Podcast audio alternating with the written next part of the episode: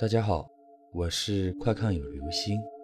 今天的故事叫做《迷雾中的那盏灯》。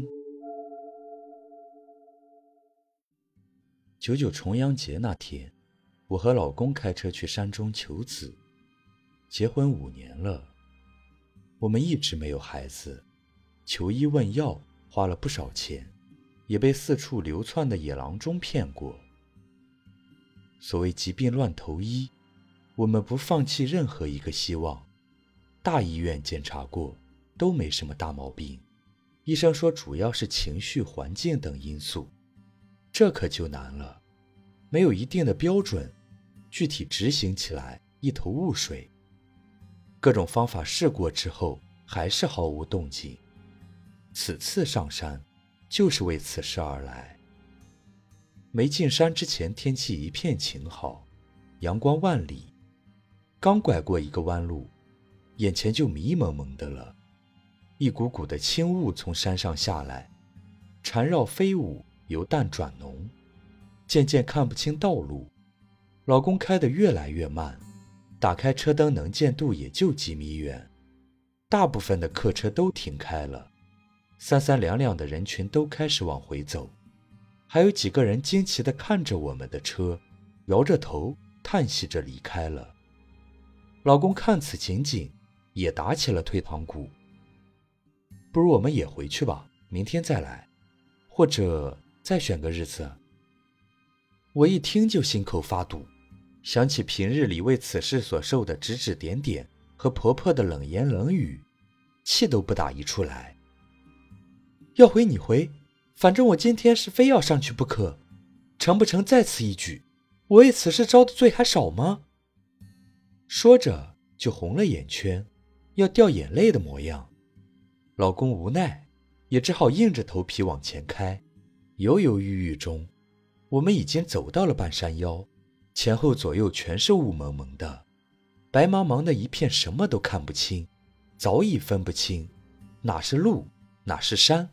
那是树木岩石，汽车基本是比蜗牛还慢，而且每一步都是心惊胆战，唯恐一个不小心就会坠落悬崖。想起路边那些树木重生、岩石遍布、又陡又峭的沟壑，如果滚落下去，后果不堪设想。想到这儿，我就头皮发紧，心脏缩成一团。此刻我也不敢再说话。我知道现在想下山和上山都是一样的，全都看不清，已经没有了退路。看看老公，只见他脸色阴沉，紧闭双唇，精神高度集中，也顾不得埋怨我，而我却开始恨自己太任性。这可是生命攸关的事情，唯有期待上天开开眼，赶快云开雾散，放我们一条生路。正在我们左右为难、万分焦急的时刻，一团橘黄色的灯光出现在我们的车前，在迷雾中发出幽幽的温暖的光辉。它忽闪忽闪地往前漂移，我抱紧了老公，盯着他颤声问：“这是什么？不会是传说中的鬼火吧？”老公一向胆大，哪有什么鬼火？也许是前面也有一辆汽车，也说不定。我们跟着他走，他的速度也不是太快，始终保持着让我们看见的距离。如果说是汽车，怎么能只有一个尾灯，而且还是黄色的？尾灯应该是红色的才对。刚开始我们心里害怕，远远地跟着他，后来见没什么事，而且盘山公路的弯度他掌握的刚刚好，我们就放心地跟着他。奇怪的是。他像是知晓我们的心事，一路领着我们到了山上的古庙，还没进门，他就消失不见了。此时，大雾瞬间就散了，古庙清晰地出现在我们的面前，里面有袅袅的青烟飘散出来，正午的太阳照着院子里蓬勃生长的树木草丛，寂静安好，一切好像从未发生。想再找找那橘黄色的灯光是怎么一回事，却没有一点痕迹，真像一场梦一样。庙里只有一位老太婆，笑眯眯地看着我们，为我们递上香，和蔼地看着我们上香许愿。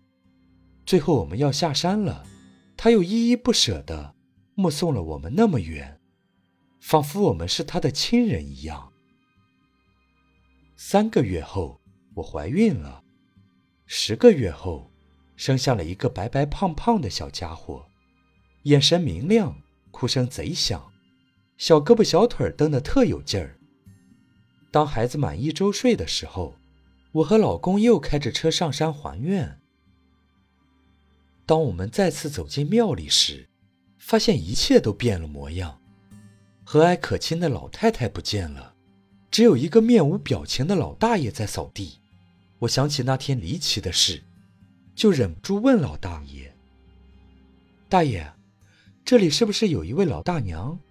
今天怎么没见她？我们上次来的时候，她还在呢。听到我们提起老大娘，老大爷的眼神一下暗了下来。你们是说我家的那个老太婆吧？他走了有好几年了。那一年重阳节的前一天，他回家看望小孙子，小孙子要跟他一起上山来玩。谁成想，小孙子想摘路边的野果，一脚蹬空，就滚落了悬崖。他觉得自己罪孽深重，也跟着去了。唉，一瞬间两条命啊！说着，老大爷老泪纵横，泣不成声。听到这里，我只觉得毛骨悚然，后脑勺发凉。心情却又沉重无比，我安慰了老大爷一番，就心事重重的走了。如今一起大雾，我就想起那不可思议的灯光，心里总觉得怪怪的。